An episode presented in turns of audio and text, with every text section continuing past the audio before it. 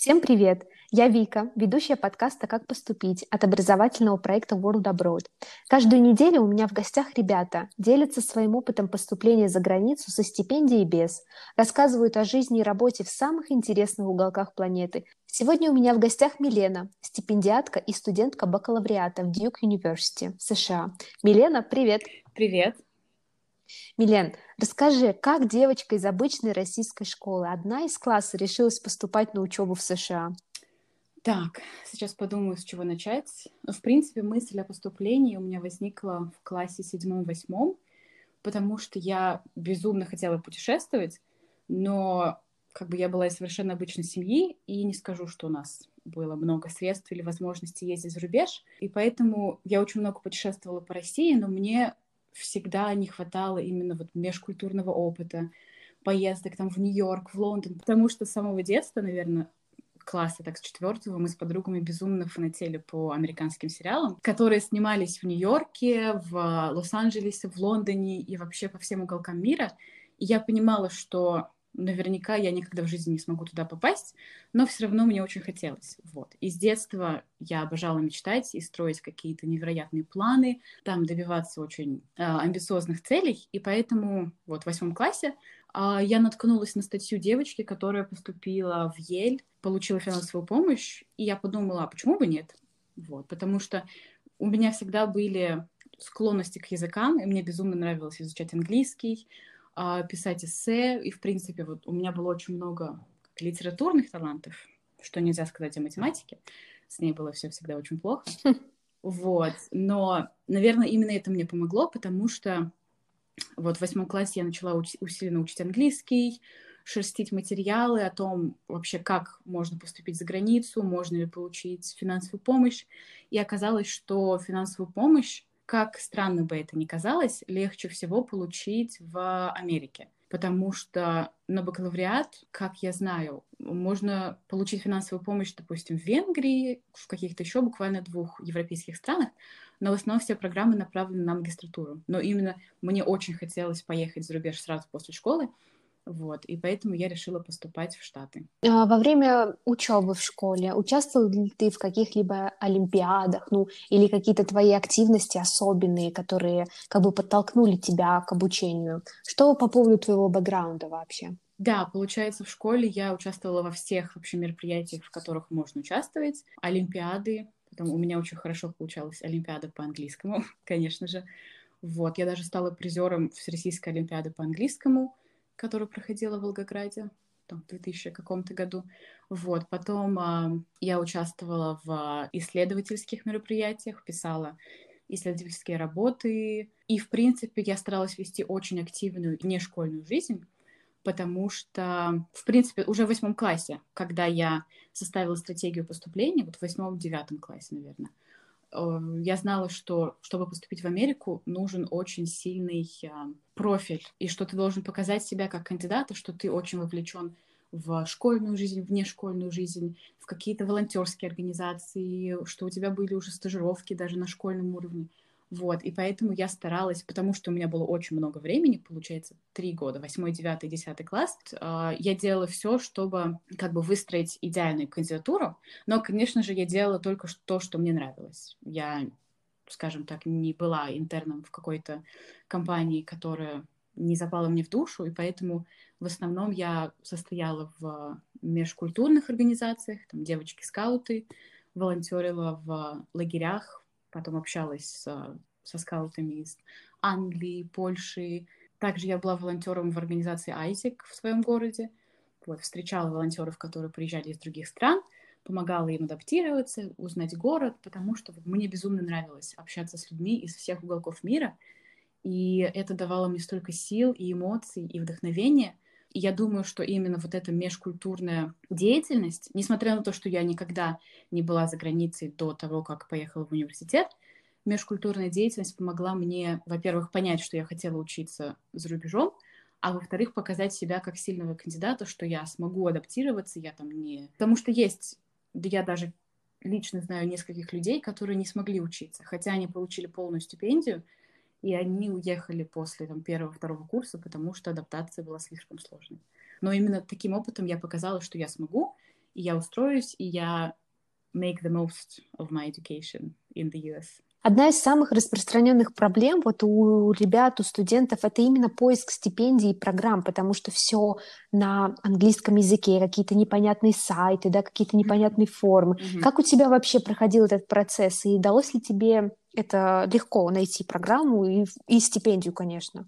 Не скажу, что это было легко, просто, опять-таки, у меня было очень много времени, и потому что у меня была такая грандиозная цель, я посвящала ей 90% своего времени — я даже помню, что я провела лето после, мне кажется, девятого класса, просто готовясь к поступлению, потому что я проводила очень много времени именно за ресерчем, то есть я исследовала, исследовала все программы, которые могла найти, составляла списки университетов. Если я сейчас поищу, у меня будет там, наверное, 10 блокнотов, где я просто расписывала, как, в какие университеты я хочу, какие предоставляют финансовую помощь, где можно получить много финансовой помощи, потому что в Америке не настолько распространена культура стипендий, сколько финансовой помощи. И получается, есть университеты, где-то 10-15 университетов, которые предоставляют полную, полное финансовое сопровождение студентам, вот, но это довольно competitive universities, и туда тяжело попасть. Не невозможно, но тяжело. И поэтому, думаю, у меня ушло, наверное, полгода. Потому что у меня не было возможности оплатить а, там сопровождение. В мое время не было а, организаций, таких как World Abroad, которые как бы помогали поступать со стипендией.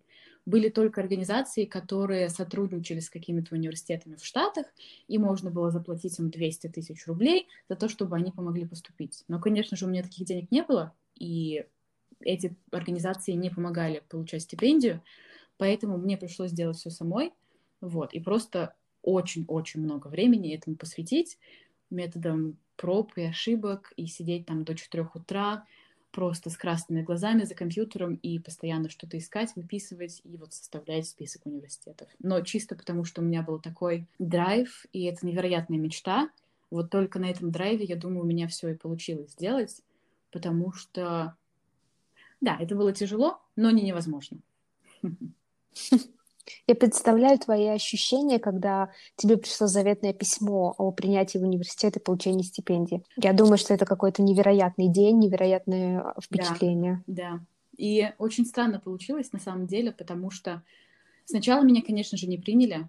Я подавала в университетов шесть, я точно не помню, но наверное, в 6 или 7 университетов, потому что, а, чтобы подавать заявки в университет, нужно платить за каждую заявку. Опять-таки, я не могла платить, и поэтому а, я подала в максимальное количество университетов, куда можно подать бесплатно. Там нужно было объяснить, почему ты не можешь платить, и там предоставить документы, но у меня все было. И сначала я подала документы в Ель по процессу Early Admissions или Early Action — вот, когда ты подаешь документы только в один университет, и, ну, точно знаешь, что если ты поступишь туда, ты пойдешь к ним. И, конечно же, Ель меня не принял. А подавала я в Ель только потому, что туда подавали документы Блэр Уолдорф и Селена Вандервудсен из «Сплетницы».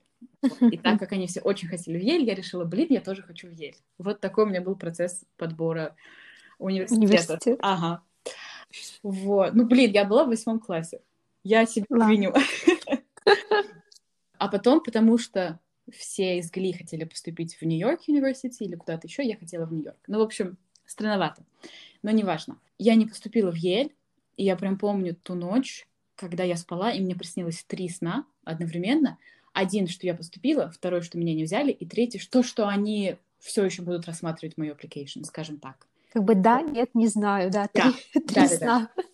Именно. И потом я проснулась, и, конечно же, Uh, случился мой худший сон, и я не поступила. Я прям помню то утро, когда я пришла на кухню к маме, ей рассказала, и она говорит, блин, ну, ну этого стоило ждать. А что ты, ты думала, что ты сразу поступишь, тебе дадут стипендию, ты уедешь? Конечно, нет. Вот. Но, конечно же, все, мое сердце прям упало на пол и разбилось в дребезги, но я решила не сдаваться, и улучшить все мои документы, улучшить все мои эссе, сделать мою заявку еще более сильной. И я потратила на это два месяца, и как раз к тому моменту, как нужно было подавать документы в остальные университеты, я еще более усовершенствовала свою application и подала заявки. И затем о том, что я поступила, я узнала уже в середине 11 класса. Вот, и я поступила в несколько университетов, думаю, в три. В двух мне дали тоже полную финансовую помощь, но в Дьюке мне дали даже стипендию, которая предназначается для иностранных студентов. Почему я выбрала именно Дьюк? Потому что, во-первых, это был самый престижный университет из всех, в которые я поступала, кроме Еля. И эта стипендия, она предоставляла не только оплату проживания, питания и учебы, но она предоставляла очень много ресурсов для прохождения стажировок, летних программ, путешествий, и, в принципе, ты становился частью какого-то комьюнити, таких же студентов, как и ты, и поэтому тебе будет легче адаптироваться, легче найти друзей, вот, и поэтому я выбрала Дьюк, и я прям ни разу не пожалела. Были моменты, конечно же. Да, я помню тот день, когда я получила имейл о том, что меня номинировали на стипендию, и я сначала не знала, что это значит, а потом я посидела на форумах и посмотрела, и оказывается, что если тебя номинировали на стипендию, значит, что тебя точно взяли, и ты точно прошел, точно получил финансовую помощь. Вот. И тогда это был первый шажок уже, что я знала, что я поступила, я обрадовалась. Вот. Потом я прошла процесс подачи документов на стипендию, и мне нужно было написать там 6 эссе буквально за два дня, пройти интервью, которое я думала, что я просто завалила, потому что как бы у меня никогда не было прям настоящей практики английского, а тут передо мной сидят четыре человека из университета моей мечты, которые изменят всю мою жизнь. И я с трясущимися там руками, ногами всем просто пыталась рассказать о себе, очень сильно переживала. Я не думаю, что это было лучшее интервью в моей жизни, но, несмотря на это, мне дали стипендию. Поэтому я в шоке. Почему? Но, видимо, мои эссе мне помогли, потому что вот в письменном виде я могу изъясняться намного лучше, и я прям показала свою вот personality через мои эссе. Ты сказала о шести эссе на, на стипендию. А расскажи поподробнее чуть-чуть про заявку как на программу, так и на стипендию. Что для тебя было таким самым сложным а, моментом в этом процессе? Для меня, наверное, самым сложным моментом было, была подготовка к экзамену, просто потому что мне очень повезло на самом деле. Я тоже класса с четвертого, мне очень нравилось писать. Получается, уже с раннего возраста у меня был навык написания рассказов, и поэтому мне это очень помогло написать именно все эссе, потому что в Америке, чтобы поступать в университет, нужно написать personal statement, который пойдет в каждый университет, куда ты поступаешь, и еще написать а, о том, почему именно этот университет, и обосновать все-все-все свои мотивации, причины, что как бы не самая легкая задача, если человеку не нравится писать. И получается, экзамен дался мне сложнее всего, именно экзамен, который называется ACT. Можно выбрать либо SAT, либо ACT. Вот, я решила сдавать ACT, опять потому что я не могла себе позволить сдать uh, SAT, потому что тогда нужно было бы сдавать два subject теста э, и опять лететь в Москву, чтобы сдавать каждый экзамен, и просто, ну, это было бы очень дорого. Поэтому я готовилась к ACT по каким-то книжкам, которые я нашла на бесплатных сайтах в интернете. Я готовилась к нему год, и у меня был один шанс, чтобы сдать этот экзамен, потому что, опять-таки, мне нужно было лететь в Москву, найти там жилье, найти проживание, питание, и поэтому э, я могла сделать всего лишь один раз. И этот экзамен стоил, я не помню сколько, но мне на тот момент казалось, что это тоже дорого. И затем я приехала в американскую школу в центре Москвы, где нужно было сдавать этот экзамен. Всех детей туда привезли на Гелендвагенах, Мерседесах, БМВ. Я приехала на метро, вот, зашла в комнату, села и поняла, что этот экзамен — это совершенно не то, к чему я готовилась. Потому что я готовилась по американским учебникам к американскому ACT но нигде, ни на одном сайте мира не было информации о том, что ACT в России имеет другой формат, и они попытались его контент адаптировать к русской системе образования.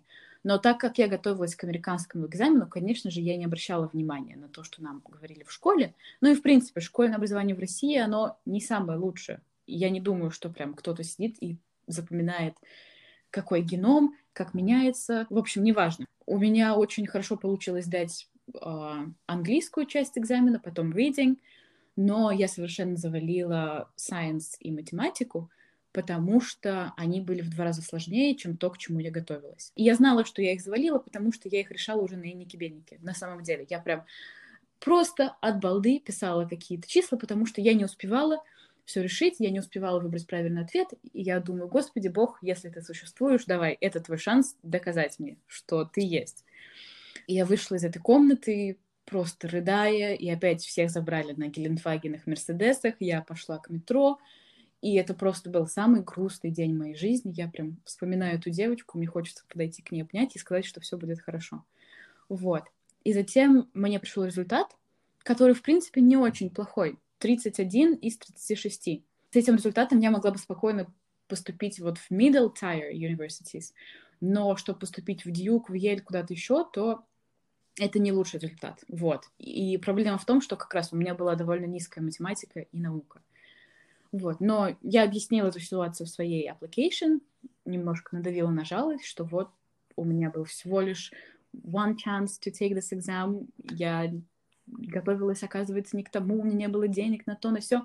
И вот. И думаю, они поняли мою ситуацию, и они как бы не сделали исключение, но так как в Америке admissions process очень отличается от российского, экзамены не играют важную роль, такую важную, как, допустим, в России или даже в Европе. И экзамен — это лишь вот прям первая начальная точка, а сейчас они сделали все эти экзамены optional. То есть, если бы я поступала сейчас, мне не пришлось бы рыдать в этой экзаменационной комнате, и я просто бы объяснила, что вот, простите, я не могу сдать экзамен, потому что это сложно, тяжело, именно в финансовом плане, и это никак бы не повлияло на мою application. Так что сейчас студентам везет еще больше. У меня не было такой возможности. Ну, это сделало тебя намного сильнее, и даже вот ту историю, которую ты мне рассказываешь, она просто до мурашек. Как в кино. Ага. Как ты мечтала, так и, так и случилось. Ну, да. это, это, это очень красиво, это замечательно. Расскажи, пожалуйста, о следующем шаге, а именно о переезде в США и твоей адаптации. Не скажу, что это было легко, опять-таки, потому что это была моя первая поездка за рубеж за всю мою жизнь. И я до этого никогда не говорила по-английски, я никогда не жила в другой стране, я никогда не была даже в другой стране. И поэтому мой культурный шок он смешался со всеми вообще люб... другими шоками, которые существуют в мире. И первый год дался мне довольно тяжело, но я справилась опять-таки, потому что это была моя мечта. Первый год мне было не так легко завести друзей, просто потому что общение в Америке — это совершенно другое общение, к которому я привыкла в России.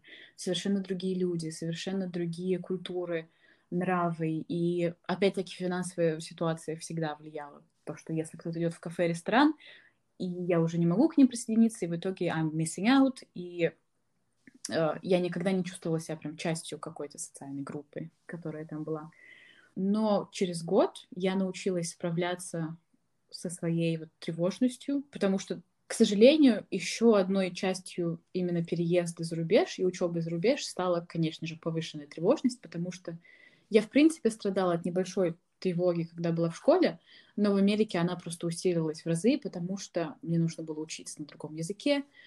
А, и так как я была overachiever, мне нужно было получать все пятерки на участие на другом языке.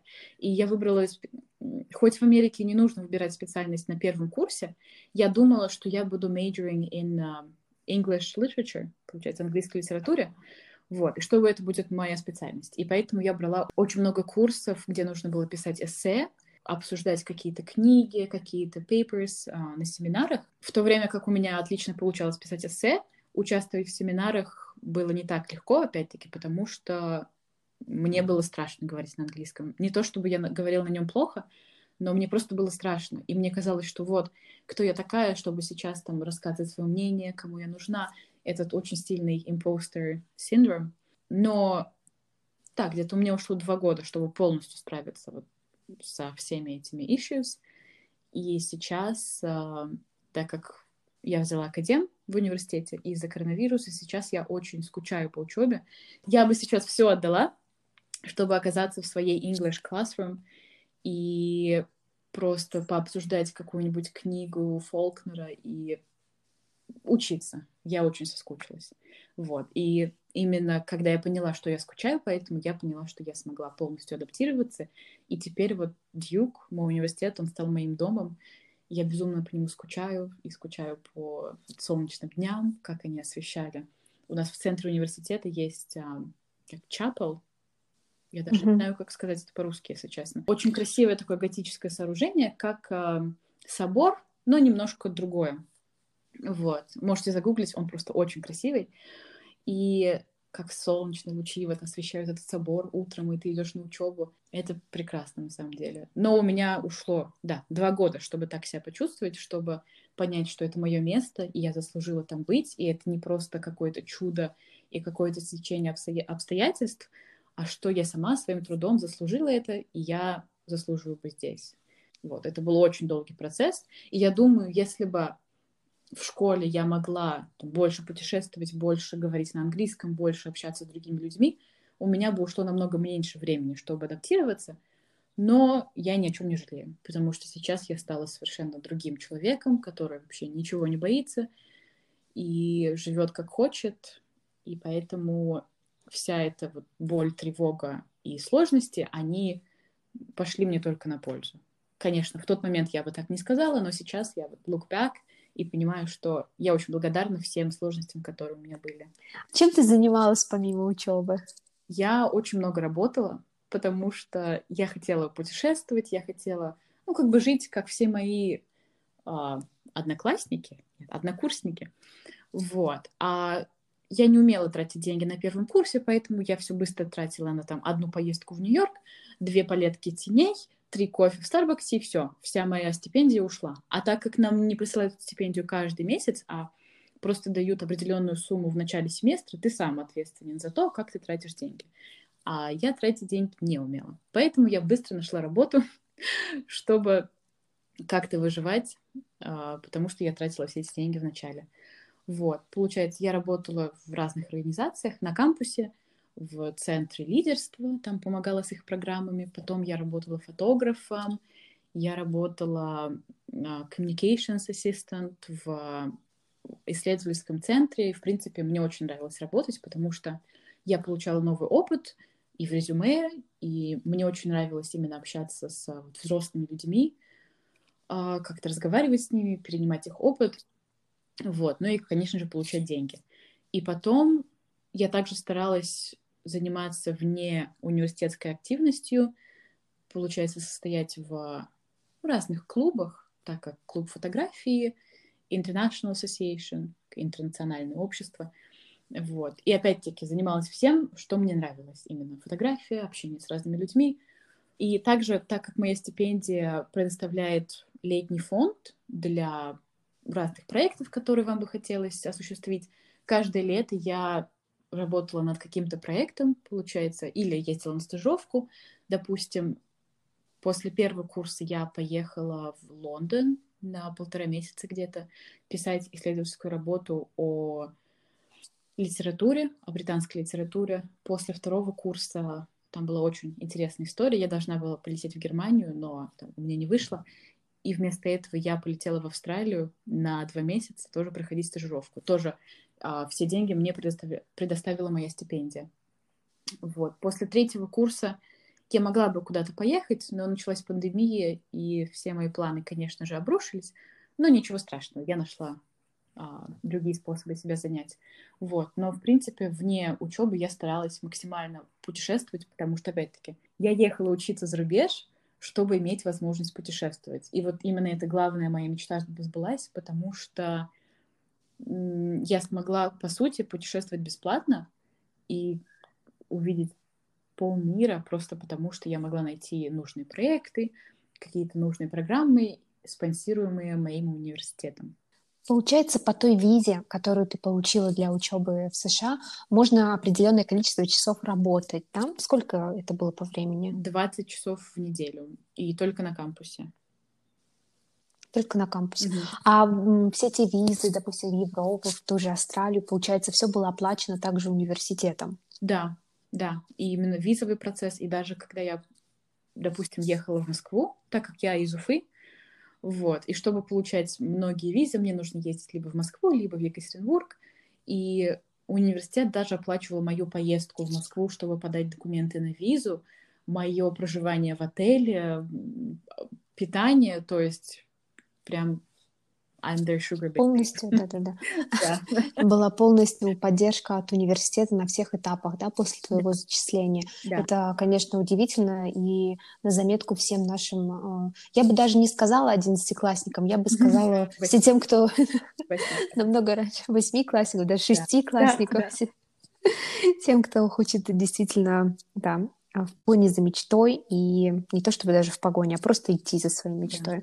Yeah. Я хотела задать тебе такой вопрос, а как ты думаешь, в чем был секрет успеха твоей заявки? Ну, ты знаешь, после всего того, что ты мне сказала, mm-hmm. я думаю, этот вопрос для меня отпадает, потому что здесь должна быть огромная страсть и любовь к делу, которое ты делаешь, и именно страсть и к твоей мечте. Да. И даже я не знаю, что бы я могла добавить, я бы не сказала, что это должна быть грамматика английского языка, тот учебник, что-то, что-то. Я просто надеюсь, что все наши слушатели, они прочувствуют, в чем был твой секрет успеха, и оставим для них такую почву, скажем так, для раздумий. По традиции, какой бы ты совет дала всем тем, кто хотел бы поступать в Америку?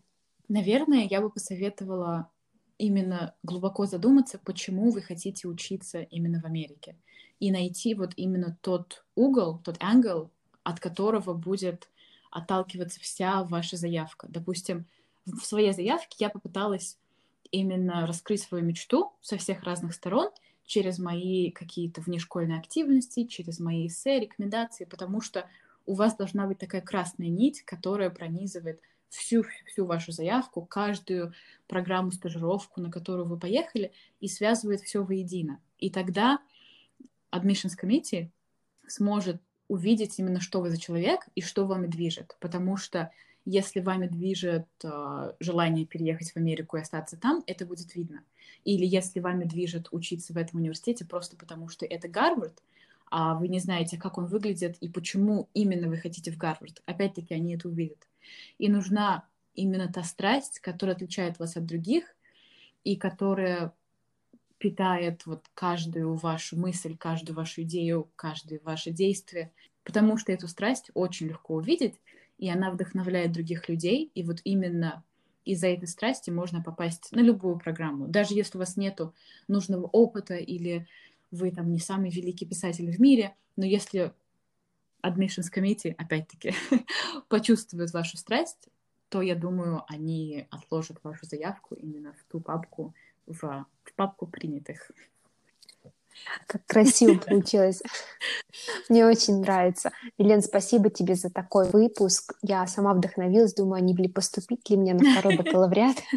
Но думаю, что этот выпуск будет золотым просто в нашей коллекции для всех ребят, кто хочет после школы поступать в университеты. Спасибо большое. Мне прям тоже было очень приятно поделиться опытом. И если у кого-то есть вопросы, прям обязательно пишите потому что я прям рада помогать всем-всем. Так как я прошла через весь процесс, я буду рада поделиться еще советами, опытом и всем, чем можно. Спасибо тебе большое за такой разговор. Еще раз, ребята, подписывайтесь на наш телеграм-канал, YouTube-канал, инстаграм-страницу и увидимся с вами на следующей неделе. Всем пока!